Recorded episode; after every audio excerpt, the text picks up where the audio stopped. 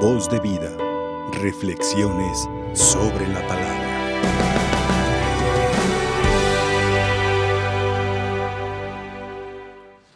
Pues menuda tarea encarga la palabra de Dios por medio de San Pablo a Tito y en Tito a nosotros los que tenemos el papel de pastores. Una frase que me llama mucho la atención aquí, enseñar con autenticidad, que la palabra sea coherente con la conducta, porque si no, pues la conducta de los fariseos, de las cuales Jesús recomienda, hagan lo que les dicen, pero no imiten sus obras, y eso es bastante difícil, porque en los sentimientos de cada uno resulta demasiado difícil ver o escuchar un consejo de alguien que no sigue ese consejo y que su conducta es contraria a lo que aconseja. Es muy difícil. Por eso la autenticidad. Si estamos llamados a enseñar con la palabra de Dios en el ejercicio de ser profeta, porque el profeta es el que habla de la palabra de Dios, el que da testimonio de la palabra de Dios, bueno, pues ese testimonio tiene que estar acompañado con la buena conducta, de tal suerte que, como dice San Pablo, no dar pie a los adversarios para que lleguen a la murmuración, porque muchas críticas son demasiado destructivas. Muy poco se habla con crítica constructiva, señalar el error no a la persona que comete el error, porque señalar a la persona que comete el error, eso es crítica destructiva. En cambio, señalar el error justamente para que quien lo comete se corrija, esa es crítica constructiva. Y San Pablo exhorta a Tito y en Tito a nosotros para enseñar, y es mucha la tarea que hay que realizar, por cuanto a que pues en todos los campos uno tiene que estar al pendiente desde el nacimiento de los niños, aún antes de nacer. El ritual del sacramento del bautismo recomienda, e inclusive el derecho canónico recomienda, ¿verdad?, que antes del nacimiento de los niños ir instruyendo a los padres de familia para que se vayan preparando al bautismo de su hijo, de tal suerte que cuando lo bauticen, pues ya están imbuidos de esa catequesis para que en el momento de celebrar el bautismo de su hijo, pues los padres colaboren, no más bien que se hagan responsables. Los colaboradores somos nosotros, los sacerdotes o el catequista, el profesor en la escuela, colaboradores de los papás en la educación de los hijos. Pero ciertamente uno como pastor estará al pendiente de ese crecimiento, no solamente en lo físico, sino también en lo espiritual.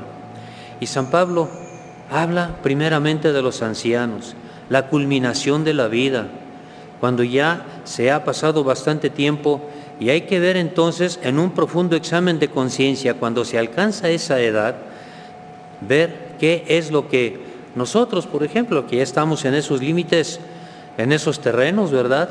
¿Qué tanto hemos hecho y hemos cumplido fielmente lo que el Señor nos ha enseñado a través de nuestra vida? Que los ancianos sean sobrios, respetables, sensatos, bien cimentados en la fe, en el amor y la paciencia. Recuerdo dos casos muy notables en el Antiguo Testamento de ancianos, dos perversos y uno fiel hasta la muerte.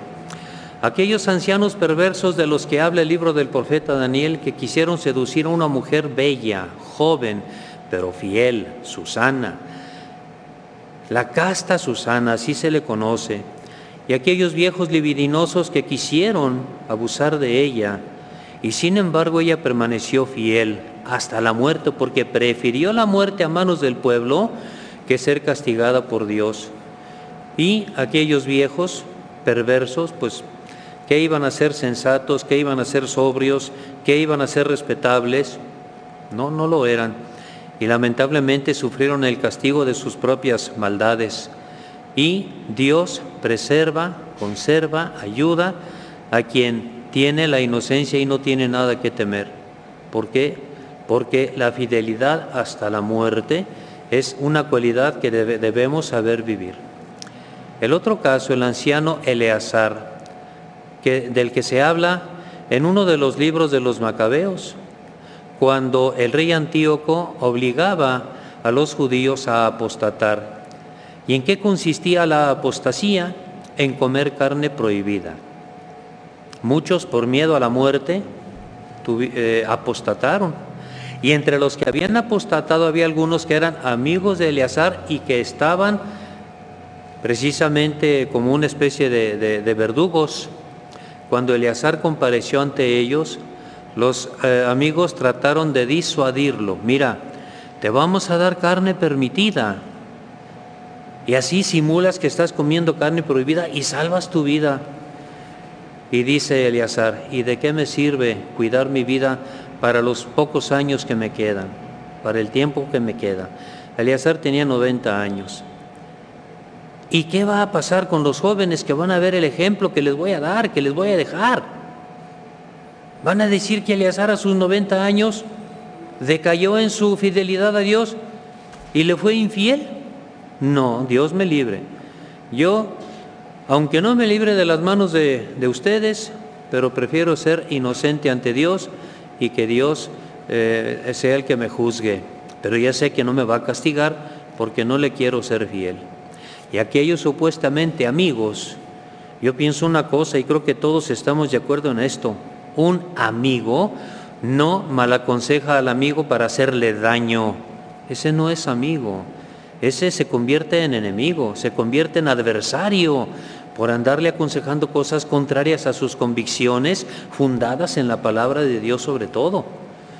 Y aquellos supuestamente amigos se enojaron con Eleazar y le dieron muerte. Pero ¿qué pasó con Eleazar? Dejó un grande ejemplo de fidelidad a Dios hasta la muerte. Hablando pues de los ancianos, pero San Pablo le sigue hablando a Tito, ¿verdad?